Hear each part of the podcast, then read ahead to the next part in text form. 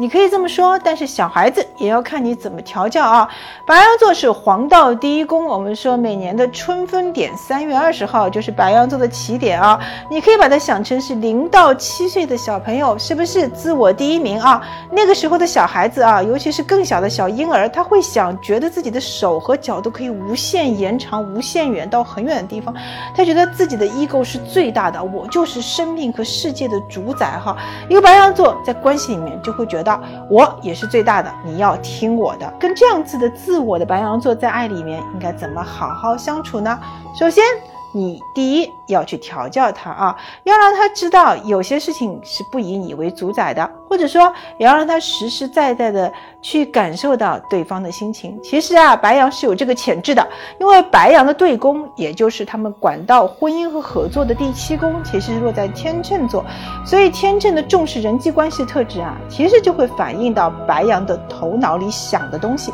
他们心里会想说，哎。我要竞争跟你的人际关系，所以说呢，如果你跟你的白羊座伴侣处不好，你就会表现出来说，哎，好像我跟别人更熟，或者说，哎，好像我对这个关系不满意。你要挑起他的战士本质和竞争意识，让他竞争上岗，哎，他就会觉得说，哦，这个危关系是会让我有危机感的，我要上上心。那第二点来说呢，你也要顺应白羊座的某些啊以自己为重的要求，比如说啊，白羊座说要的时候。你就是说要马上给啊！如果说他跟你说，哎，亲爱的，我要做一个什么事情，那你即使是不赞成的话，你千万不要马上当时就给他打回票啊，否则的话，他就会立刻在心里很沮丧的想。你不懂我的心啊！你让他自己去三分钟热度啊！你说亲爱的，你可以去做，你去做吧。但是呢，他后面慢慢的他自己会回转来，会觉得哎，这个事情好像不大对头，我要自己转弯。在那个时候啊，他已经不再上头的时候，